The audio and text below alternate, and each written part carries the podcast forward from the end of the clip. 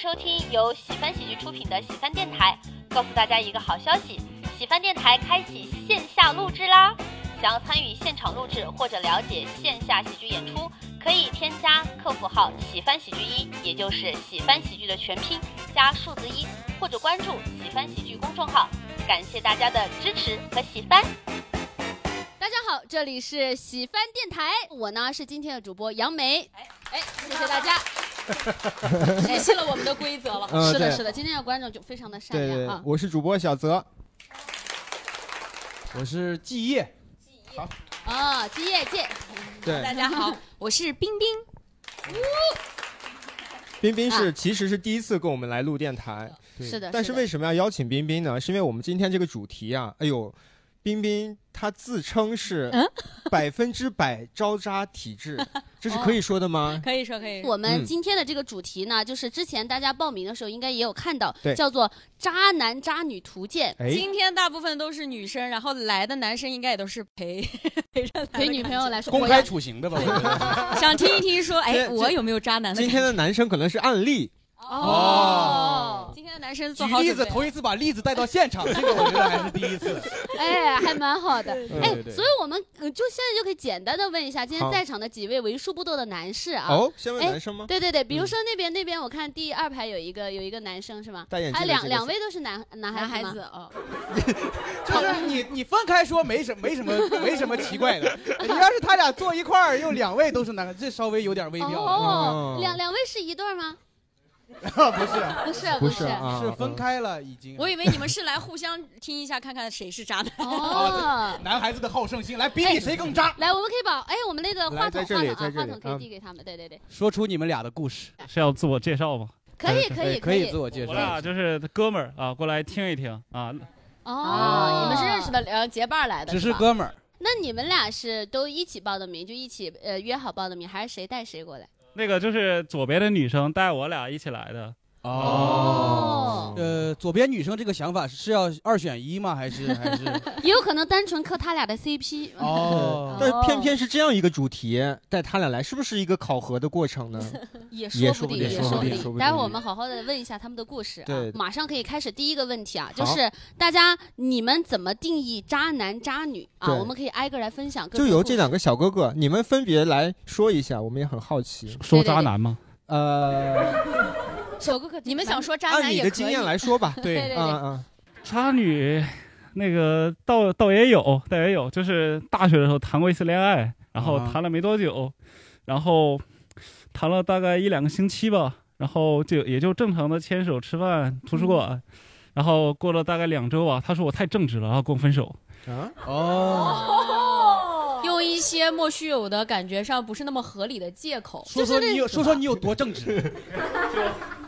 就就是你想就只是牵手，他一垒嘛，二垒都没到的这种情就是你况。牵手他还戴手套什么的，就是不能与女生直接有 反正应该就是随便找了个理由吧。哦，哦，就是你就是个好人的另一种好听的说法。对正直。啊，你是个好对，然后后面的故事是，呃，我有一个学长啊，他知道我俩在一起了，啊。然后并且我俩分手，他也知道，嗯，然后一大概过了两三个月吧，然后他过突然跟我说，哎，那个就叫我嘛，哎，嗯那个女生，哎，好像有人给她递情书，嗯我说、啊、是谁呀、那个特别生气啊，或者就是说，不是说最近不想谈恋爱嘛？是要好好学习嘛？哦，当时找了一堆理这才发发现的是吧？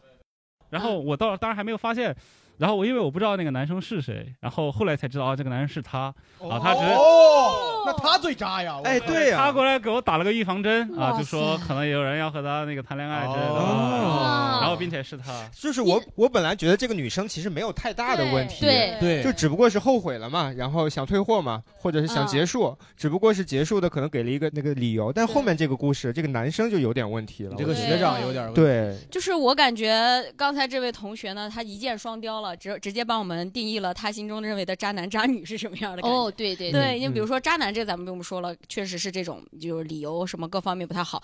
然后我觉得他说的渣女的感觉就是这个女生发好人卡的方式很敷衍，嗯然后同时自己就是做的和说的是两两回事儿。双标，哎，对，会就会伤害到这个男男生。嗯，嗯，那刚好我们主播也可以挨个说一下自己觉得定义的渣男渣女。我其实这期主题 我不太不太感觉不太能说。为啥呀？我是一个比较正直的人，啊，对那你但是是百分百吸渣体质了是吧？但是我感觉就是如果你要刻意，就是非要说这个渣男，这就是没有契约精神，嗯我是这么理解的。嗯就是比如说你要跟他在一起，那你就不要跟别人在一起，嗯这种搞暧昧啊什么的。嗯，我感觉就是把它落到没有契约精神上会好一点儿嗯啊、哦，对。然后双标其实也是一个，那冰冰觉得呢？呃，你刚刚在说是渣女还是渣男？呃，都是是都是都是渣的嗯人类一，视同渣。对，嗯，渣子就是。对对对对对，好，然后我的感觉就是，呃，我有自己总结过一句话啊，哦 我我来说一说，就是我认为的这个渣男或者是渣女，他就是以性吸引力和提供极少的情绪价值来达到 PUA 对方，然后满足自己虚荣心的人。感觉冰冰这段百度过吧，没有没有，这真是我自己自创的，因为这是哦通通通过亲身的经历哦 自创出来。哦我不知道，就是你再用人话解释一遍。好的，好的，我不知道大家呃呃同不同意啊，理不理解这个？就是我为什么说我会是一个百分百吸渣的体质，嗯就是因为渣男身上有一些优质、有些特点，确实是我喜欢的。大部分的渣男都会有的体呃都会有的特点，就是首先他是具有性吸引力的，性吸引力就代表说，比如他的长相、他的气质，嗯或者他的一些各种举动，然后让你有过偶有偶像剧的那个感觉。嗯这种就相当于叫做性吸引力，就是他的个人魅力。嗯然后另外就是他能够提供情绪价值，给他嗯安慰他呀，或者是在他情绪不好的时候怎么怎么样，这种提供情绪价值的人。但是像我觉得我经历过的渣男，就是他首先有了性吸引力之后呢，相当于是你会经常会给他提供很多情绪价值，那么他反馈过来的会很少，所以这种他提供的情绪价值就非常的呃非常的它不是少。双向的。他提供越少的情绪价值，而且他信信息里引力又在那里的话，你反而又就像我这种人啊，恋爱脑的人又会觉得哦，好有魅力啊，啊就是这种潜意识让你自己觉得哦，我好像配不上他。我我刚才突然有一种我在上一个情感情感课一样，就是哦对，特别像是情感讲师术氛围很浓的，哦 就是 这也算是就一般都是知识付费才能听到的内容哦哈。那他其实最终的终极目的就是他通过这些，不管是 PUA 你了还是怎么样，他其实最最根本的原因就是他要满足自己的一些东西，那就是比如说虚荣心之类的这样。小泽老师呢？觉得呢？我我的这个特别简单，就是我觉得是带来超越道德伤害的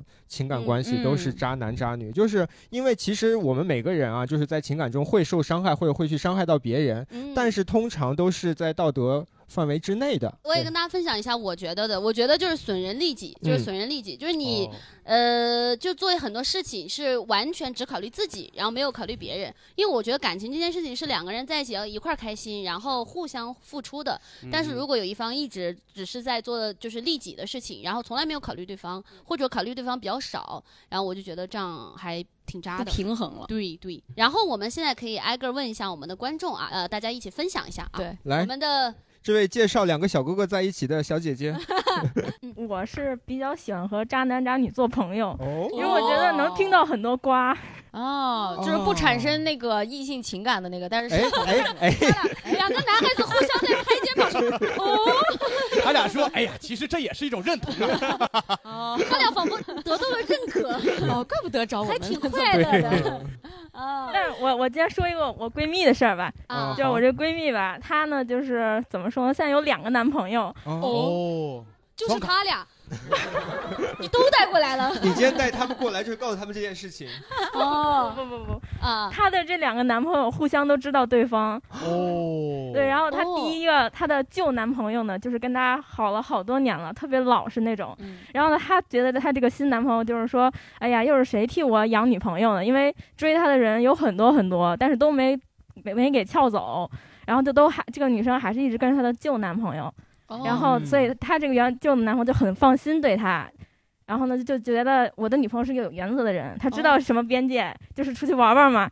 然后呢，哦出去玩玩，共享女人嘛嘛，只要知道回家嘛，哦，他们已经开始八卦起来了。已经在确认了因。为他们三个人是互相认识的，已经互相，哎，是那个谁吗？然后那个说不是不是，旁边人人家说说是我女朋友吗？啊，不是啊，不是不是。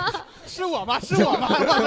问到这有点可怕了。我我问一下，你的这个闺蜜就是相当于是她的两个男朋友互相只以为对方只是情敌，但是没有对自己造成威胁，是这样吗？嗯，算是吧。但是她确实跟两个人都在一起了，是吗？确认了关系，她新男朋友知道她跟那个旧男朋友是是一直是一对儿的，然后也没有断绝关系，对，也没有断绝关系，她知道，然后他就想撬过来，他一直啊在追她。其实这是个小三然后，旧的男朋友也知道这个人在撬她。对对对对对，哦但是他很自信，觉得撬不动。哦，祝福祝福这对三口之家吧。啊，他有跟你分享过他为什么就是想要这么做吗？他分享过，就是首先他姿色不错嘛，然后 然后那个就追她的男生也有很多，然后呢，他只承认了这一个第二个男朋友，因为之前有好多还想撬的，然后她都没有给他们名分，然后这个给了，我好羡这就是大女慕，主呀，这就是。话术啊，好厉害。然后下一期就把你那个女女性朋友请过来，我们开课吧。开课开课，我们收费的这个播客可以做起来。哇，这些话术是他告诉你的是吗？对呀、相当于他的后宫呀。你想想，我带着那个男生，我玩我，呃但是那个男生自己心态也还蛮自信的，对，我才是正宫，其他都是妃嫔。终于知道普而信男且妃嫔从哪里来妃嫔也是有梦想的。妃嫔说：“我有有朝一日我也要当上正宫。”对哇，对，是这样，是这样。他们三个人在自己的角色里是真的是自得其乐呀。哦，哎，他们三个每个人都还蛮自信的。对，蛮自信。对，哦，有这样的朋友，你自己上你自己的观念上会有什么变化吗？对，我自己的观念没有变化，我就觉得吃他的瓜挺开心的。啊 这就是 他喜欢刚才说喜欢跟渣男渣女做朋友的原因。哦对，只是喜欢跟他们做这是很精彩嘛做做朋友，但是你的恋爱观和他们是完呃，全不一样的。的，不一样的。那还有其他的朋友想要分享渣男渣女故事的吗？可以可以举手，我们看一下。那边有个小哥哥，哎，可以可以可以。就是我们单位有一个大哥，呃，他呢有一定的级别，相当于一个领导嘛。哦就是有一天在单位开会的时候，有一个女的打到单位上来了，来找来找他的领导。后来呢，就是肯定就是来打的理由呢，就是他在外边找女的了。后来我们一直以为呢，他来打上门的这个女的是他的原配的媳妇儿，嗯嗯，但是后来一了解，打上门的这个女的也是小三儿，哦，就是小哦就是小三儿四五六七这样。是有维权意识的小三儿。就是他有这两个小三儿，完了那个时间长的那个可能得有十年了，打上门，等于他又找了一新的。嗯，然后他在这单位十五年，我们没有人知道他原配的媳妇儿是谁，没有，从来没。而且他有一个孩子，我们谁都不知道。哦就他他是已隐藏的，婚是吧？对他隐藏的太深了，潜伏啊，这是。而且可能好像跟单位其中一个女的还有点什么事儿。哇，办公室恋情也我觉得这个就有点太渣了。哦这个对是对嗯，虽然这大哥也有点钱，也有点级别，但是他他倒真忙得过来，倒是。结论 这个就是时间管理大师。对，我觉得他哎，听出了一丝丝羡慕，他都忙得过来。他也不年轻，他也这他是高级的反讽。啊，还有一个就是我的一个高中同学，我到今年认识他已经二十年了，嗯，就是我在他身边见过的女的得有大几十个了。哦，就这个人，就是你，我跟他那么熟，我跟他用北京人的话说，我跟他是发小，我都不知道哪个到底是他的女朋友。嗯，就是这种人，就是我觉得这种人就是就是就是你的熟人不知道你的伴侣是谁。我觉得这种人也挺渣的，就是你嗯最熟的人都不知道他的感情状况。我觉得这种人哦大概率就是相当于这个人，哪怕他每次只是交这一个的话，但是因为感情的那个模糊，让大家都琢磨不透的话，就证到明底哪个是？就是证明他一直在玩暧昧这种。对哦是这样，要不然就是一个海王嘛，就是他同时有很多，不婚主义要不然就是每一段都非常短，非常短，但是换的还非常快。而且我觉得这个这个小哥哥的声音特别像阎鹤祥，哦，嗯，我不知道大家有有人听德云社吗？好像哦有一点点像哎。是这样，就是刚才他聊的这些其实是身边朋友的故事嘛，所以我们其实如果你觉得你自己没有遇到特别极端的，但是你身边朋友有很精彩的故事，也可以分享给我们。对，我觉得也可以，我们就主播也可以先分对享一波，我们先分享一波吧就是也打打样啊。我想先听冰冰来。那冰冰可以聊一聊啊，太多了，我想想是啊，挑一条，这众多的渣男，我给谁一个名分呢？我看看啊，呃，那我就说一下我初恋的那个，我也不知道，我不确定他他算不算渣那。你说出来，我们来给你评判一下。对，因为因为我那个时候我追了他，我追了他有九年吧。哦对我从小哦我从小学小改革开放的小学五年级 从小学五年级开始，呃，就是那个时候还是小学的时候，其实也不知道那是啥，但是就觉得，哎，这个男生我就觉得跟比其他人不一样，一直到上了大大一，然后这个期间就会因为被偶像剧荼毒嘛，所以说那段就这个跨度的时间，就是从来没有对任何其他追过我的男生抱有任何，就觉得啊，自己的心里面只能装着他一个人。他们都太正直了。对对对对对，就是说我一定得就是只喜欢他一个人这种。嗯然后呢，那他很厉害的一点就是他身边有围绕很多人，然后一直跟我保持着暧昧的关系，但是不确定。嗯啊、所以说我就一直觉得自己有希望，有希望，就这样。我我想问一下啊，就是你看我们上学时期所谓的暧昧，其实相对来说应该比较模糊，或者每个人嗯理解不一样。嗯，所以我要听一下你这九年他给你带来的暧昧是哪种程度的，哦或者他是怎么细节上扎你的？哦，就是就是当呃笼统一点讲，当你放下面子，真的就是呃很直白的告诉他你的感觉，你喜欢他的时候，表白了。对他也会避重就轻，然后会说一些拐弯抹角的，然后就是我就画一些大饼啊，说意思就是说你挺好，很好。然后但革开放了，但是。我们我们现在还没到，可能是这种，然后但是就是又给你一些希望啊，这这些就是不不。给你彻底的拒绝。对，然后你就会嗯觉得，那我还要继续再做的更好，然后，然后让他终有一天能够觉得，哎，你是真的跟其他女生不一样哦啊，会给你这种感觉。或者我这种就是，哎，我挺喜欢你的，但是我们现在还没到确认关系那一步啊。啊，这种这其实有点跟老板这个反应一样。是的，季业呀，你这次绩效虽然给你打了 C，但是只要你努力啊，只要你努力，咱们公司副总的位置你还是能坐上的。对，因为你是真的很好，对。没有人能做的比你好。对。嗯。那你后来觉得他就是最伤害你的行为是什么啊、？就是当你发现实质性的他在跟其他女生有实质性的这个暧昧的时候，然后呃，就是是这样的，到了那个大大一的时候，终于就是确定了关系了。哦大一的时候呢确定关系了，我是因为他，然后就是去考到去去考出来了嘛。然后我、嗯我其实和他都在新疆啊，我我是新疆的。然后、嗯然后呢，他呃我高考完结束之后，我先问他你要考到哪，他说他要考北京，所以我就是铁定了一定要考北京。嗯然后我一查我的分数线呢，呃，考不到北京。二百三十六分，考不到北京，然后我就着急啊，着急我就上网百度，直接百度我说离北京最近的大学是哪个，然后一查后，来百度，离北京最近的专科有哪些？就是那个时候就是不想上专科嘛，要不然的话也能来北京，所以呢一查啊本科是哪个，一看啊那个有一个天津的一个大学，哦然后是做十七分钟的成绩就能直接到北京，哦不说了，三本院校直接第一个志愿就填它。哦 没想别的，然后第二志愿、第三志愿就填了清华、北大，满足一下自己的虚荣心。然后呢，等我就是报考完如愿以偿，得到了这个录取通知书之后，我发现他也没考上北京的学校，你俩真配呀那会儿。他最后去了河北。所以呢，哦我们相当于异地嘛，在异地的时候呢，我们就通过短信和电话，然后呃长时间的这个交流之后，在大大一的时候就确定了关系，但是其实是通过电话确定的。嗯后来呢，就是通过电话确定了关系之后呢，电话就是感觉确认关系，请按一；退出，请按二。对，然后确认关系之后，以前为什么我容易被 PUA？就是我觉得他还没有认可我，或者我们没有确立关系，那可能我没有那么多资格去质问他一些跟其他姑娘暧昧的情况。那这个确认了关系之后呢，我就会觉得，哎，那我已经是你的女朋友的话，那有些东西我势必是要问一问的了。嗯，然后，但是在刚开始的时候还是不错的，然后直到第九十七天的时候吧，还是九十天的时，候你，记得好清楚啊！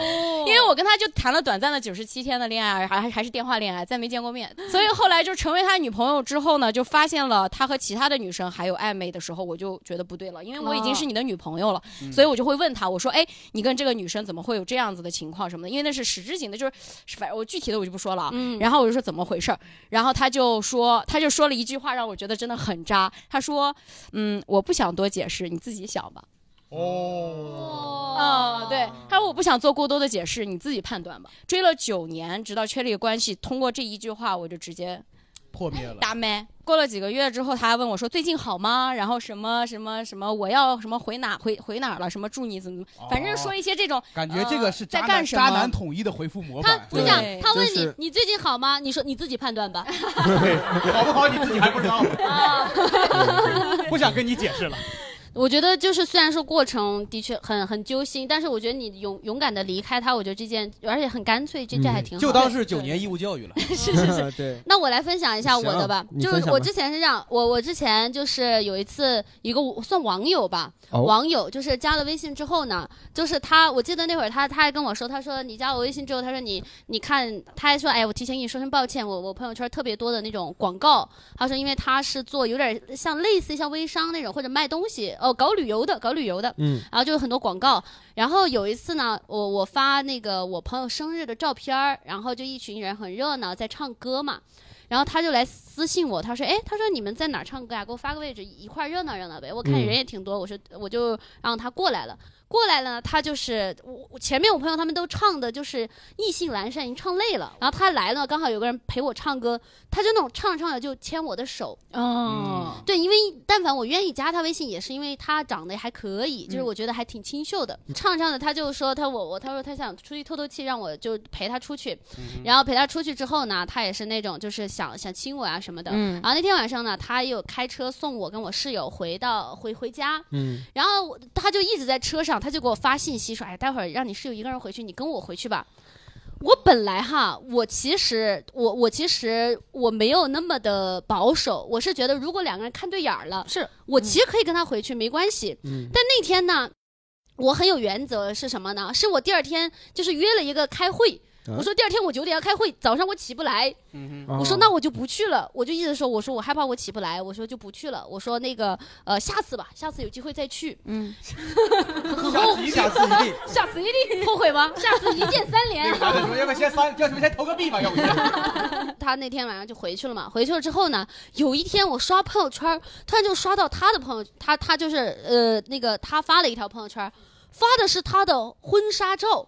哦，啊，可隔了多久？能隔了一两周吧。一两周就发婚纱照，对，那就说明他一直有女朋友，有个未婚妻。对，嗯，然后呢，我当时一下哇，都也好庆幸啊剧烈下的。对我幸好那天我要开那个会，嗯，哇，劫后余生，我就当时想，我我能接受，如果说我我跟他彼此都没有男女朋友，然后他我我俩仅仅是睡一觉，然后他第二天睡别的女生，我都无所谓。对对，嗯就是，但是如果说他有伴侣，这个哦对我来说，就是我我是有道德的基准线，就这个对于我对于我来说就非常的恶心。嗯明白嗯这就是超越道德底线的对对对很正直。嗯，对，谢谢。嗯，然后再看小泽哥哥有没有什么想分享？哎呀，我应该我应该第一个说的，因为听完你们说完，我觉得我的就就是很正常的一段，也是我的哦没事，我们抛玉引砖嘛。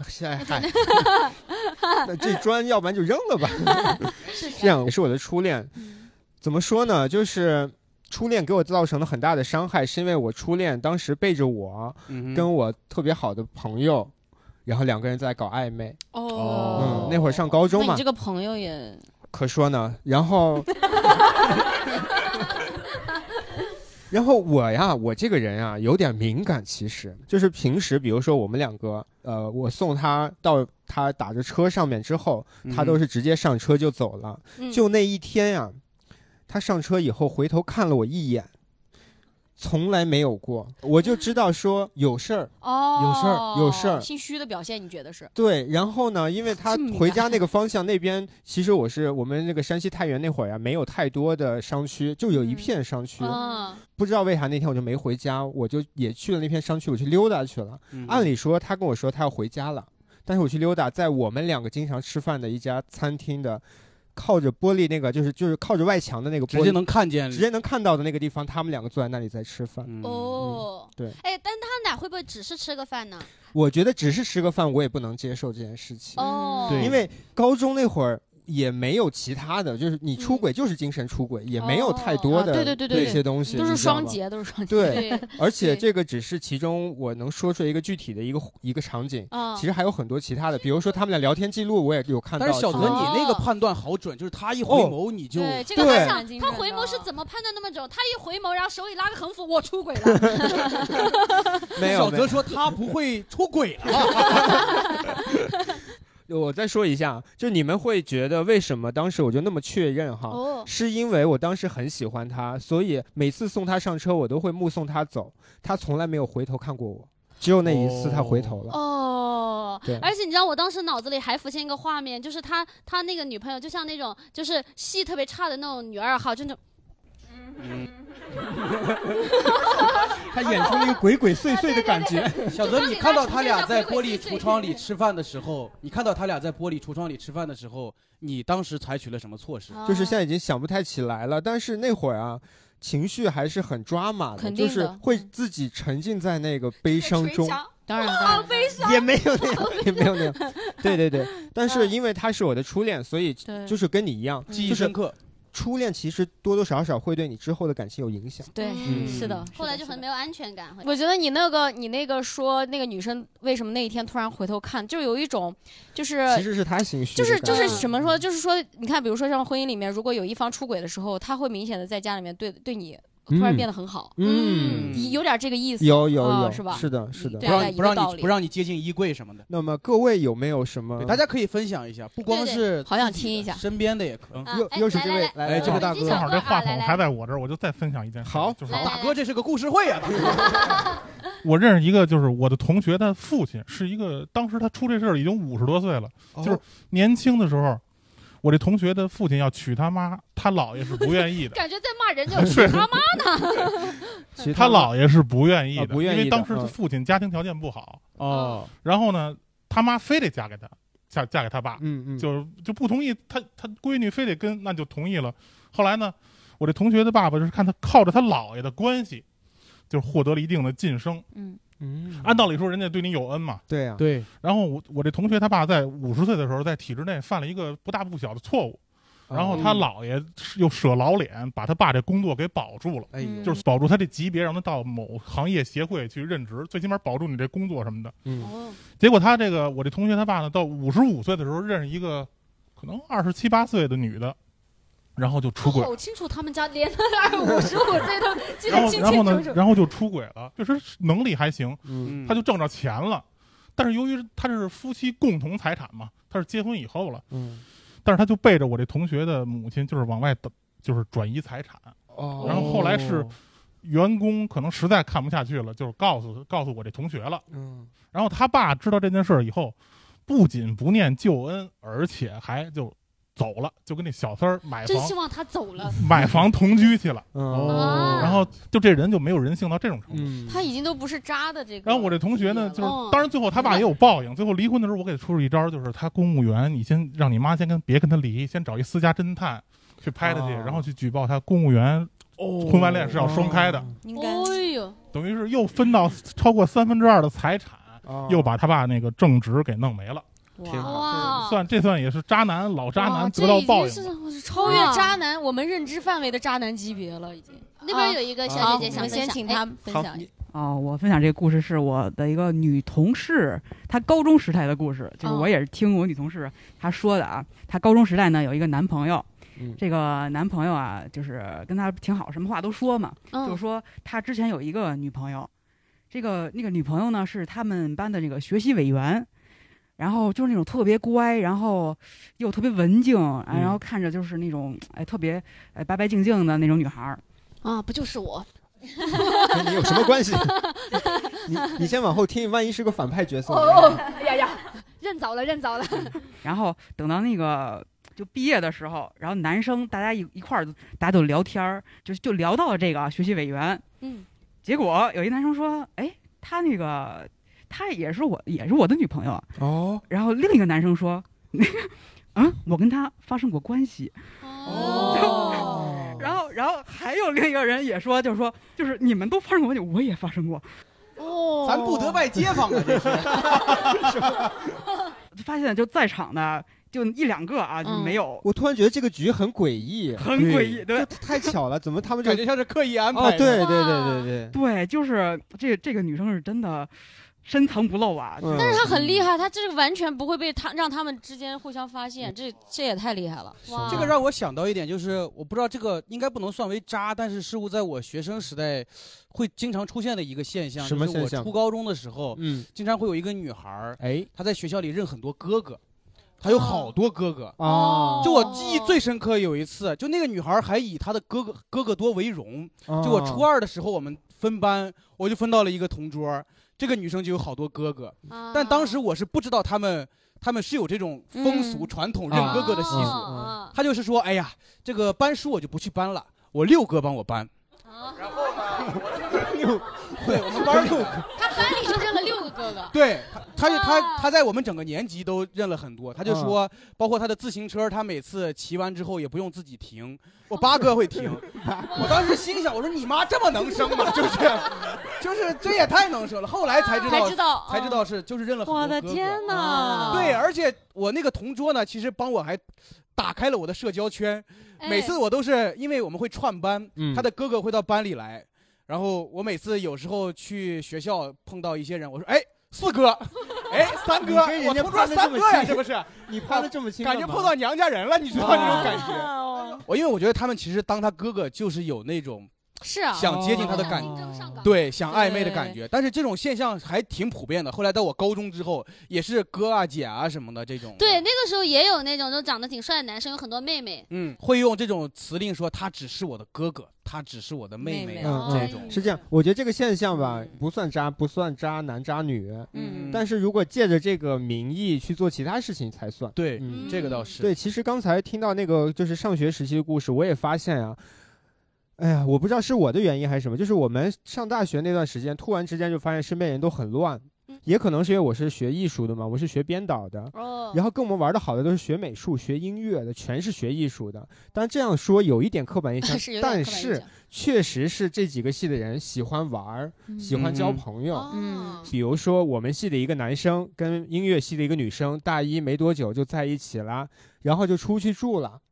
然后后来我才知道，他们两个分别有一个异地恋的老家那边的男朋友和女女朋朋友，哦，嗯，然后他们就会每天晚上都要先跟自己异地恋的恋人。对先通电话，然后哄睡了以后，然后他们两个再睡。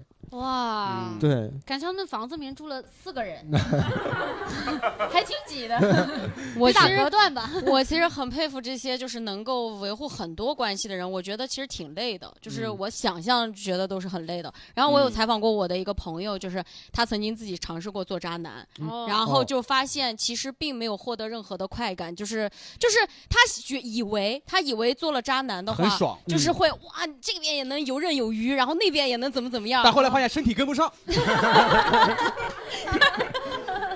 但是他发现他在那段期间就是会呃，就是需要提供很多情绪价值，而且还要去撒谎，然后就是哦其实会让他精力上面什么各方面就是很累，然后导致那段时间他其实一直是暴瘦，因为他要不停的在两边对，所以你看罗志祥黑眼圈不是很大吗？对，然后嗯直到那个两边突然，这因为纸包不住火，最后一定是会被发现。当发现的时候，两个人都会给他就是非常严重的打击、沉重的打击，然后也都离开他了。然后他那段时间就是发现，就是劈腿或者是做渣男这件事情，就是你除非有非常强大的心理，或者是你真的很喜欢做这种事情，才可以。就是普通的人，他是他尝试过之后他是做不了的，他觉得了。哎，来来来，嗯，这后面的这位小姐姐，呃，说一个我自己的吧，哦就是我不知道中央空调这种算不算渣男。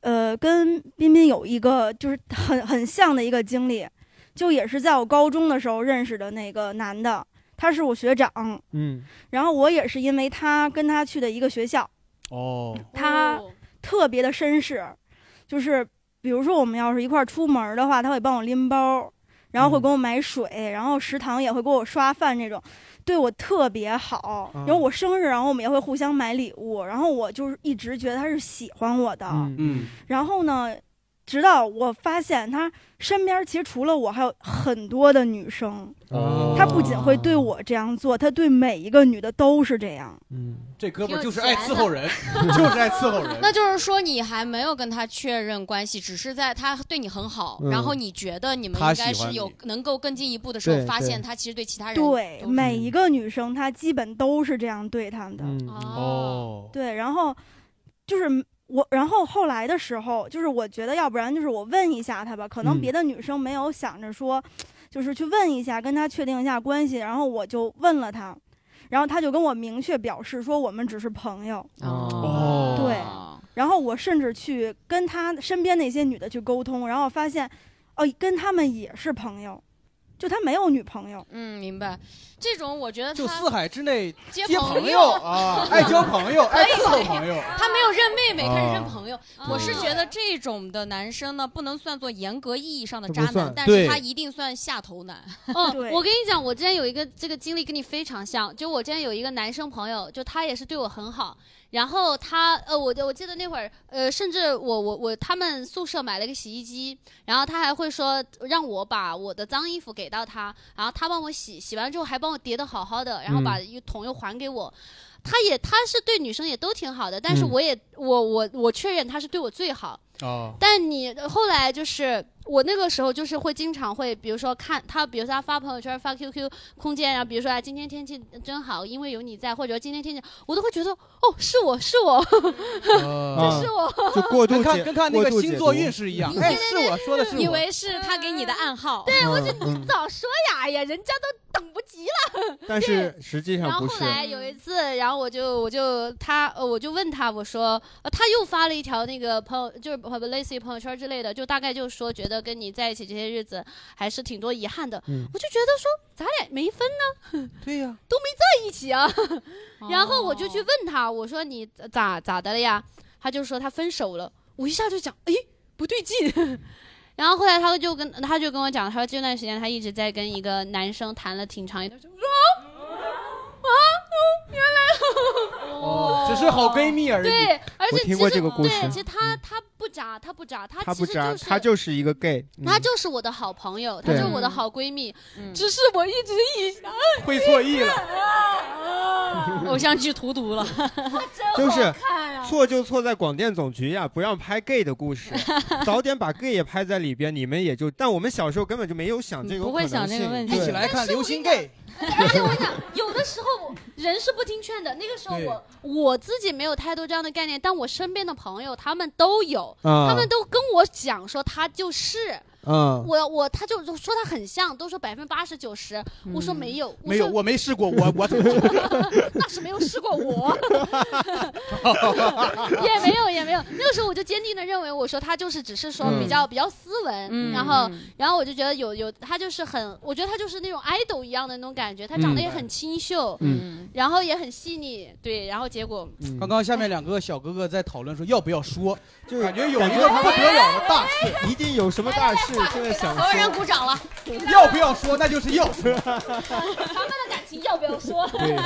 对，突然想到，就我大学有一个，呃，也不能叫他，就是他也其实也算渣男，就是他会很频繁的换女朋友，然后但是他换女朋友，他经常会给我们身边的舍友造成一些困难。嗯，就我那个我那个那个舍友，他是一个，呃，这个文化素质稍微比较低的同学，哦，但是他经常又喜欢喜欢撩人那些图书馆啊，或者就是文艺女青年这种的。哦，但是撩上之后发现没有共同话题，他就会动员我们剩下五个，我们一块帮他查资料，给他找共同话题。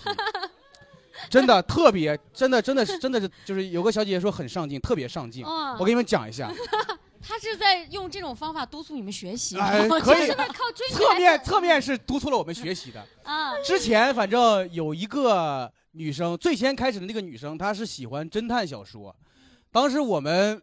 疯狂下电子书，疯狂补一些什么侦探、名侦探柯南，这个就很基础帮他补了。课是吗？对，然后看一些什么江户川乱步啊什么的，嗯专门看这些。然后我们五个人一块儿，季业季啊，这个嫌犯 X 的现身，这个是谁写的呀？我们一块儿帮他查啊，这个这个是谁谁写的啊？这个里面的情节是啥？你就跟他这么聊。嗯然后后来他又发后后来他又他又换了一个，就是喜欢那个余华的《活着》，啊，就那个女孩特别喜欢《活着》，然后看《活着》，包括一些红与黑什么的。哦，我们都得速读，我们都得，我们说，哎呀，这个书我看这个书还被改编成电视剧，这个还，我们就一块儿帮他群策啊群力，发到一个小群里。我感觉那这个太牛了，这对那个女孩像一站到底的主持人说：“来，五位室友请听题。对，可以连线你的家人。我觉得这个是一个，嗯，是一个正能量渣男，就是一直在给你们传递一些正能量，你们帮助学习。来，我来聊一个啊，我大学的室友是个渣男。他大学那会儿啊，就是换女朋友换的特别多，这都不不说什么了，就同时有两个的情况经常出现。嗯其中的他就是先认识那个，通常跟我们已经熟了，就是已经认识了。后面那个我也不知道他哪儿认识的，就又认识一个，然后呢就会出现这种情况。他那天晚上没回来，他的前面那个就会找到我这里来问他，就是我得需要帮他去圆谎。挺难受的，就是你作为朋友，但是你又跟他的一些就是暧昧对象或者是女朋友什么有很多关系，就是对认识，对然后就会比较麻烦。是的，是的，而且当时我也一般情况就是都是会先把这个谎圆过去，因为我知道当时告诉他真相也没有办法解决他们俩感情里的问题。哦，说说起来啊，是随机加一个问题啊。好如果说你们知道，就比如说知道呃自己的朋友的另一半出轨了，你们会选择告诉他吗？变来然后讨或者怎么告诉他？对对对对对。哦，可以可以可以把话筒给这个小姐姐啊。就是我觉得就直接告诉他呀，嗯哦因为你毕竟这是你和这个女生，比如说我和这个女生是关系比跟那个男生关系更近嘛，嗯，那我肯定要直接告诉他。嗯，那如果他觉得我嘴挺欠的，你为什么要告诉我跟我绝交？那我觉得这个朋友也可以不要了。哦对对对对，这个很有道理。对，但是我明知道她男朋友出轨了，我我没有告诉她。如果有一天她发现的话，她会觉得我很不好。对嗯对对对对对，这个我很同意。就是我觉得看关系，就是如果这个朋友他真的是我真心想交的很好，呃，爱要交的很好的朋友的话，就是如果我发现他的对对象有问题什么的，我一定是告诉他的。嗯，对，如果说是一般的那种情况的话，我就是不沾了，能不沾就。但是我有一个问题，就是如果说这个男性朋友和这个女性朋友都是你的很好的朋友的话，哦，嗯这个会有有一方出现问题的话怎么办？就是还蛮难的。对这个我觉得蛮难难。嗯我就装傻吧，只能装傻只能只能是什么都看不到、不知道、不清楚。对，因为他们俩嗯都是你最最好的朋友，或者就暗示，我我觉得你可以先劝一下你出轨的这个朋友，比如说这男方出轨了，你可以先都是你的朋友你先劝阻。如果实在不行的话，哦那该告诉的时候一定要告诉。哦，嗯也就是说，哦如果两个都是你特别好的朋友，那么出问题的那一方，反正是你最好的朋友，那么你就要跟他去坦白聊这个事儿。那如果各位还有一些想要分享的，可以呃一会儿再补充啊。啊我们先往下走一走啊，各可以有哪些啊？就是。比如说鉴别渣男渣女的这种小技巧或者小经验，或者是具体案例，我们可以来聊一聊啊。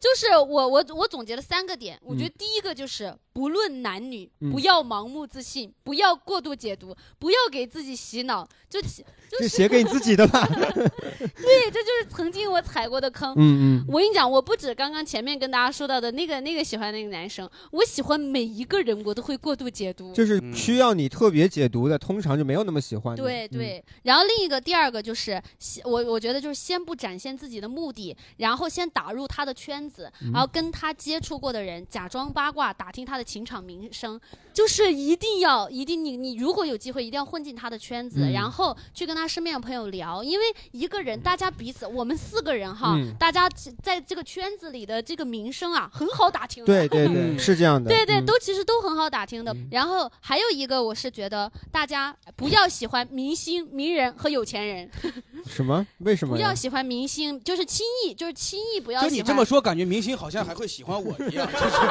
就是不要让我喜欢刘亦菲，就好像刘亦菲会多看我一眼一样，就好像你喜欢他，他就完蛋了，他一定喜欢你。对不对？你前两个还挺好的，怎么第三个第三个预期违背了嘛？是普信女，普信女。当然了，我要放弃你了。你的你的意思是不要把自己的情感寄托在追星的过程中，是这个意思吗？我觉得哈，你看像明星，可能大家接触的机会没那么多，但名人、小名人，然后有钱人，比较有钱的人，就是呃，就是其实也是，就我是觉得哈，呃。这么说，为什么不要喜欢名人或者小，哪怕小明星、小名人、小有钱人，就是大家也要审慎，就是因为哈，我我自己总结，当一方的性资源远高于另一方，另一方容易心态失衡，就通常这段感情其实也没有那么健康。就是嗯。如果一比如说，比如说我的男朋友是刘昊然，你 咱们就是说举个例啊，比如说我做他助理，我千辛万苦，我我就把他追到手了，他可能觉得我善良啊，觉得我，那确实得千辛万苦。是。所以其实说门当户对还是比较有一些重要的，有一些有一些道理的对对对对对。对。而且尤其是我之前也各位可能也听过啊，就是比如说所谓的领导和下属的恋爱，老师和学生的恋爱。嗯医生跟患者的这种，嗯就是他们的关系明显是处于不对等的情况下的恋爱，都会有一些风险和问题。嗯那在季业呢，你有觉得有什么技巧吗？我鉴别渣男，哎呀，这个话题我鉴别，我鉴别不了渣男。鉴别就是我是我是之前看我自己没什么技巧，我之前看网上会有渣男头像，就是至尊宝，他只要换至尊宝的头像，啊他就很大程度上是渣男。是吗？有对有这种说法吗？这个会有。可可以把话筒啊，那个渣男锡纸烫，渣女大波浪。对啊这句话，其实我之前跟小泽聊过，我说这句话其实给我造成了很大的道德负担，因为我板印象因为我真的很想锡纸烫，就是，但是我又怕大家叫我渣男，我就不敢去烫。我觉得你多想了。他们说的锡纸烫是长得帅的锡纸哦烫，啊 对，嗯，我刚听的第一反应，我就哦，羊毛卷还好，还好。啊，对，反正有那种外化表现的。啊，嗯。对，或者说说一些话，就是之前某无性演员就是不主动、不拒绝、不负责嘛。哦，还有什么我喜欢大海，呃，不是，呃，那嗯句话怎么说来着？你喜欢大海，我爱过你，我爱过你。哦。这个就是，这个就太渣了。大家都背下来了，刚刚全场异口同声，比小学课文还齐。嗯，我我也我也蛮想知道，就是大家有没有一些什么见渣的对技巧对对对对，有吗我？得把麦克风交给谁呢？我鉴别不了渣男大家可以举。啊，大家可以举手，大家可以举发言的可以举手有没有我觉得鉴别渣男或者尤其是渣男，可能就是要看他说的和做的是不是一致的。哦就是很多渣男的明显特质就会说的天花乱坠，然后给你承诺很多，然后给你很多的期待和幻想，嗯然后但是实际上他给不了那么多，嗯所以就是有些女生千万不要被男生说的给迷惑住，一定要看看他真实是否做到。对，对，言行不一的，那个歌里怎么唱？爱我的话你都说，爱我的事儿你不做，嗯我的酒馆对你打了烊，样这确定是首歌吗？对呀，这我刚才听不出来 是什么歌，感觉像是个顺口溜。这个歌词还有点耳熟，但是这个，我觉得这个姑娘说的很好的一点就是，无论你鉴不鉴别不鉴别得了渣男，就是你只只要保证自己的心态，呃，冷静理智，这是最重要的。说白了，你还是在等他那个期待嘛。就为什么说他说什么你不能信，是因为大部分情况下在恋爱里，我们很在乎他到底说什么，他到底给我们承诺什么上头。，嗯对嗯，但如果真的我们可以不在乎这个事情就我想我想调一下风向，就现在我们感觉都在说渣男，其实这个就刚刚小姐姐说的，渣男渣女都适用都，适用。都适用。就是你另一半的伴侣，他言行不一致，他说的不一样，对对，其实都适用的。哎，就是我们喜欢电台之前，如果各位有老老听众啊，知道我们其实三观一直都特特别往正了说啊。哎，其实我想克制，但我忍不住想说，说说，就是因为我们觉得这个幸福是需要对方给的，这个时候给他的期待太高的时候，就特别容易失望。哦，对，我是这么觉得，因为首先我很承认的是，大家对渣男渣女的定义不一样，所以有的时候他不一定是特别坏到多程度的情况下，对有可能就是他满足不了你的期待值。我我发现有的时候话术和心态的确会影响大家的状态，包括两个人相处的状态也有。因为我记得我之前，我可能有朋友知道我，我现在谈的是一段姐弟恋，嗯，就我男朋友比我小两岁，然后我之前老会42开，了算。我之前老会跟他开玩笑，比如说我说了一句，我比比如说今天我我我把衣服洗了，然后他说，哎呀，你你你真好，我说哦，娶我吧，哦然后他就说，哎呀，说这这你这这这都是兄弟说这么见外的话，一个上下铺住着。啊，他就有点紧张。嗯然后我我现在换了话术了，我现在每次一他一说哎哎，我就比如说他做的饭特别好吃，我说哎真好吃，然后我就说哎呀没事儿再好吃，咱们到你三十岁咱们就分手啊。哦然后但是这个时候他会挽留，他说哎呀，要不三十二再分吧，再过两年吧。嗯。对对对，最后一个问题啊，特别简单的一个问题，嗯。就是呃，各位你们理想中，如果你在在单身的话，你理想中的另一半他最重要的特质是什么？因为这场啊，我们已经聊了很多这种不好的东西了，我们稍微往这个美好的方向啊，我们一起来展望一下，期待一下。就是我现在如果让我找一个，就是我想找的女朋友理想类型就是，呃，不生孩子，然后，呃，两个人在一块儿没有别人的打扰，然后就是，就是我把我的感情，我已经三十五岁了嘛，就我把我把都我把我们的感情就是互相就托付嘛，然后就没有什么父母孩子的牵绊，嗯。二人世界最好呢，呃就是幽默一点吧，哦就是我喜欢幽默的女生。嗯，你多来看线下脱口秀，呃有 挺多幽默的女生。多的是。我我看的也啊不少了，我因为我我这一年多也看了感觉四五十场。幽默，也是 就是没有找到，还没找到没有找到满足你的幽默的吗？我们不够幽默是我们不够有，嗯，呃，主要是幽默的，呃，就是我也不认识，因为在现在这个社会上，比如就像我，比如说我在看一个单口喜剧商演，嗯哼。我我我长得也不帅，我怎么去跟人家认识去？我觉得这个很难。就是没有这个社交的个可以。呃，我帮你打破一下这个，就是说呃，，大哥站起来，大哥来让观众认认识认识。我们今天还是有很多大哥，其实其实你是有一点就是自自我阉割了，就是就是你如果再看，是那个不是那个怪吓人的物理阉割 还是精不是不是神阉割呀？大哥是被你知道了。我们没有男生就是这样的。就是如果你在看，无论是咱们喜欢的还是其他的线下的一些商演，如果你觉得嗯比较有意思的这个演员的话迈，出那一步，就是你只是作为交朋友的话，大家都是非常和善的，嗯就没关系的，就是不用有太多的心理压力。尤其是我们这些干喜剧的人，他们更是没什么包袱，的也没什么那个啥。因为有一个问题，就是喜剧女演员她在台上说自己单身，但实际未必。因为单口喜剧演员都没实话嘛，也不能这么说。哎哎，不承认我们幽默，还说我们没实话。哎，这个这个你单身是有原因的呀。大哥，要不你上台打入我们这个圈子吧？但我我觉得呀，我嗯我这大哥，我刚刚这么说也不是说让你追我的意思啊。我知道别害怕大哥说你过度解读了呀，大哥说。对你看我果然到现在还是没改 地球多帅，是不是？对，是嗯是，是。这样，但是啊，但是我们可以去，比如说有更多其他的机会的话，还是可以提供给我们的观众朋友们，让他们可以更多交朋友的机会是。的，比如说啊，冰冰是一位即兴演员，嗯我们下半年喜欢呢，很可能会做一些即兴的工作坊。哦，对的，那个就跟看演出不一样，是大家一起可以一起玩的一个过程，嗯也是一个社交过程。到时候大哥一定欢迎你来，好不好？对嗯，都是都是呃找欢乐来的。对对对。但是我确实某一个时间，段跟大哥这个心态是一样。其实大哥你已经迈出了一步，就是你已经去看商演，是的你，已经来到录制现场去分享你这些。对，其实如果在我之前，我是不会，我都可能不会出来，嗯，我都可能会比较能在封闭，对，会比较。宅，啊，哎对我都可能会跨不出那一步，说我要去认识很多的朋友，怎么怎么。哪怕内心有这些想法，都觉得哎不太可能这种。对对，那感谢大哥的分享啊，然后哎其他还有哪位朋友想要分享一下自己？先递给他们来，递给前排小。哥啊，来，我有女朋友了，不方便说。哎哎，那你说一下这正这正是利用这个场景，你就说你女朋友的优点。对呀，对呀，就是我感觉她在各个方面都比我厉害一点，然后哪方面太厉害了？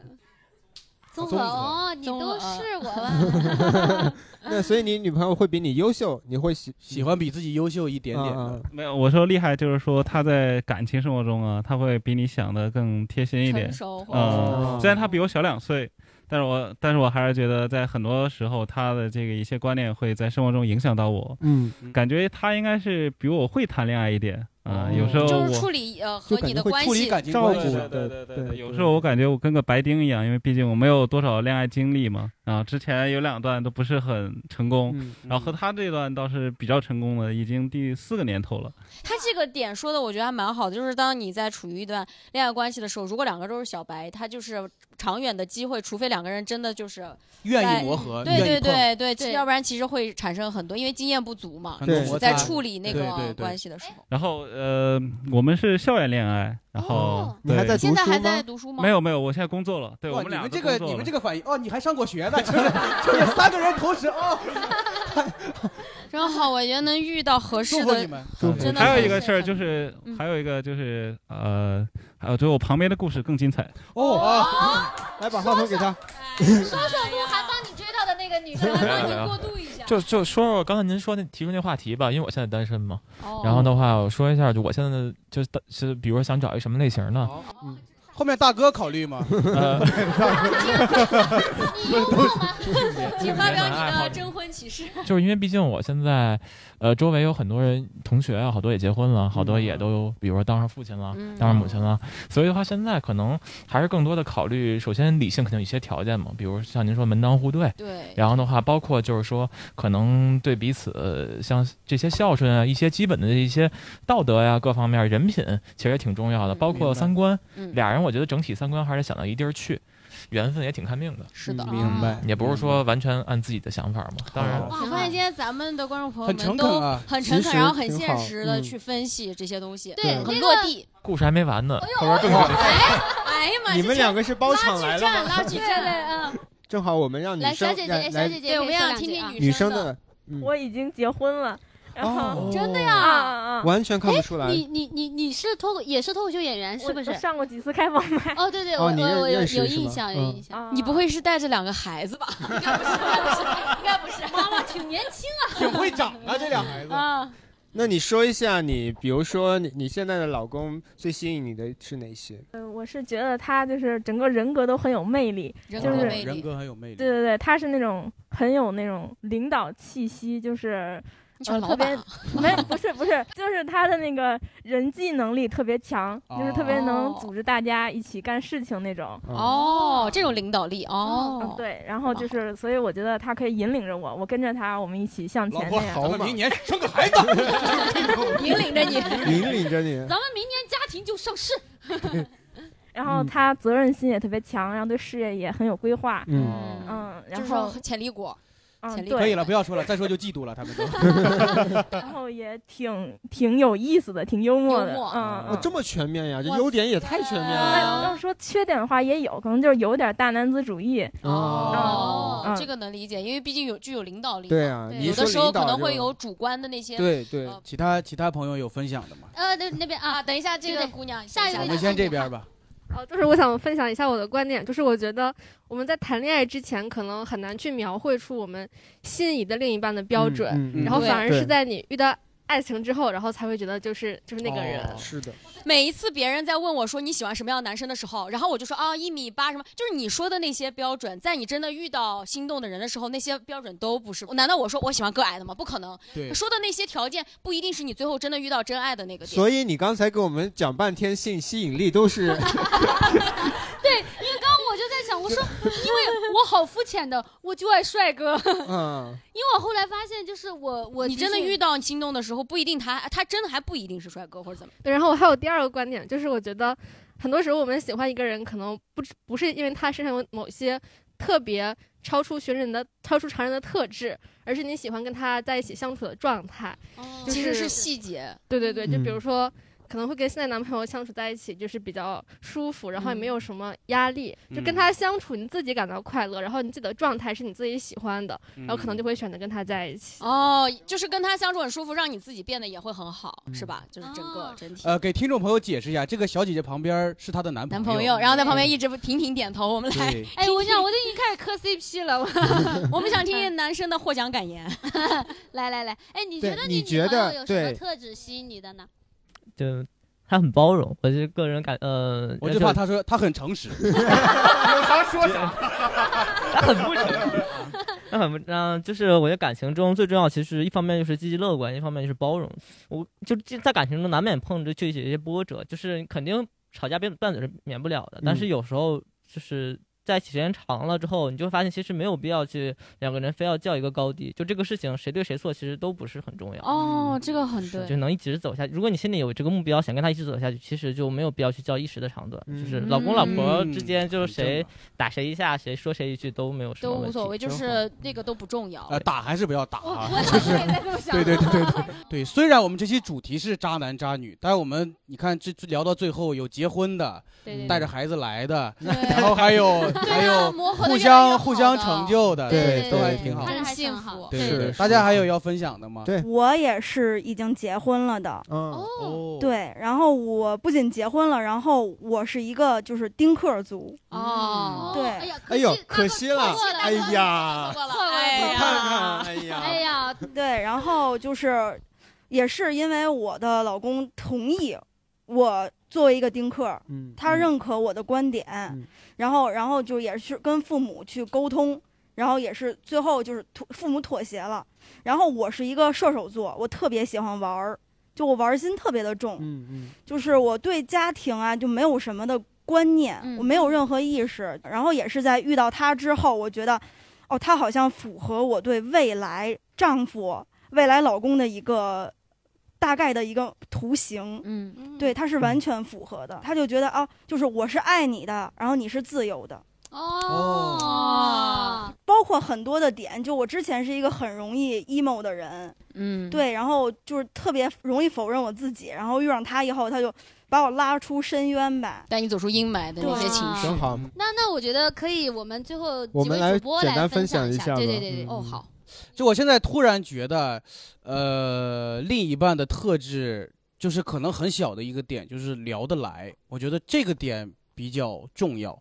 这个我意识到这一点是在我大学毕业的时候，就当时我们我跟我现在的女朋友是大一到现在七年，嗯我们大学毕业的时候，呃，一个班儿里我们其实有好多队在一起的，啊对，我们班儿里至少有七八队。嗯当时我们七八队就坐一桌，我们就吃饭嘛。嗯然后会发现大家互相跟自己的情侣四年就没有话聊，到最后吃饭的时候，就我跟我女朋友在旁边巴拉巴拉说个不停。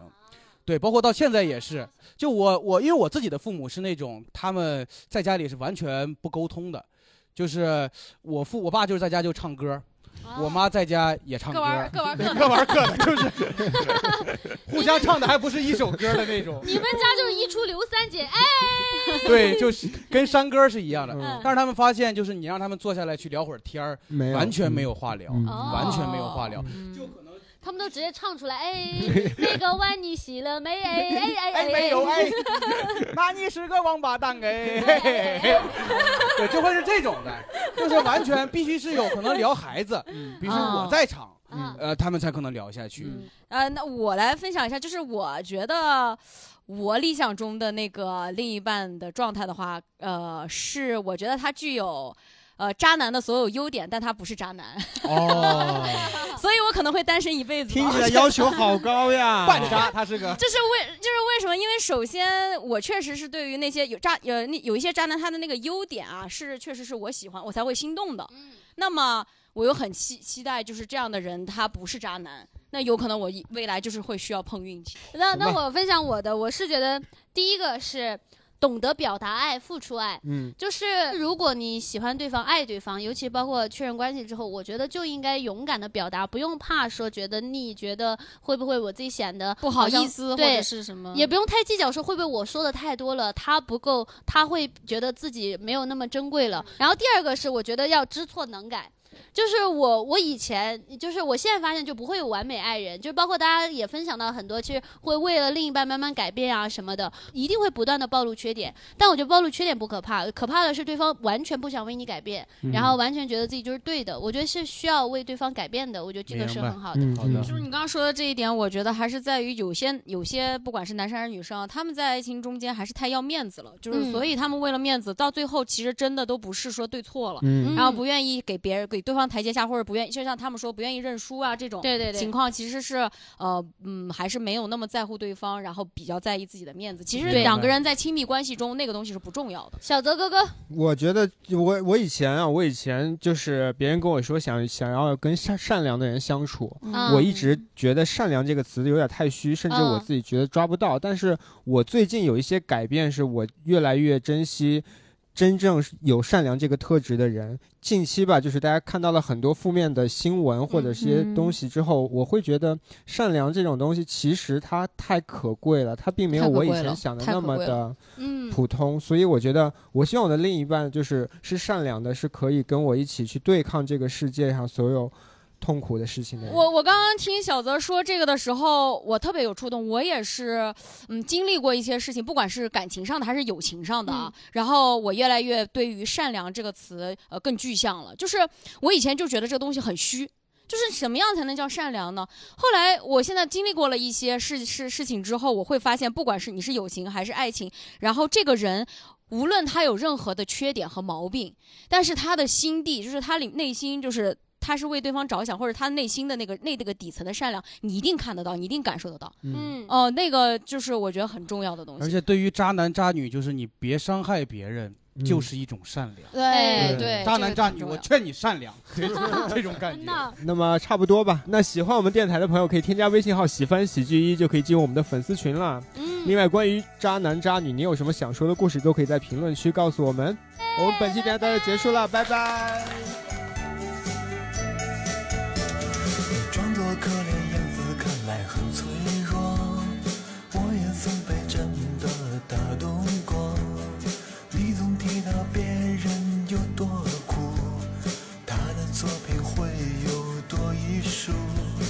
想不出要对你怎么说只想和你闷闷坐着看电视有一天你说要离开我放弃我。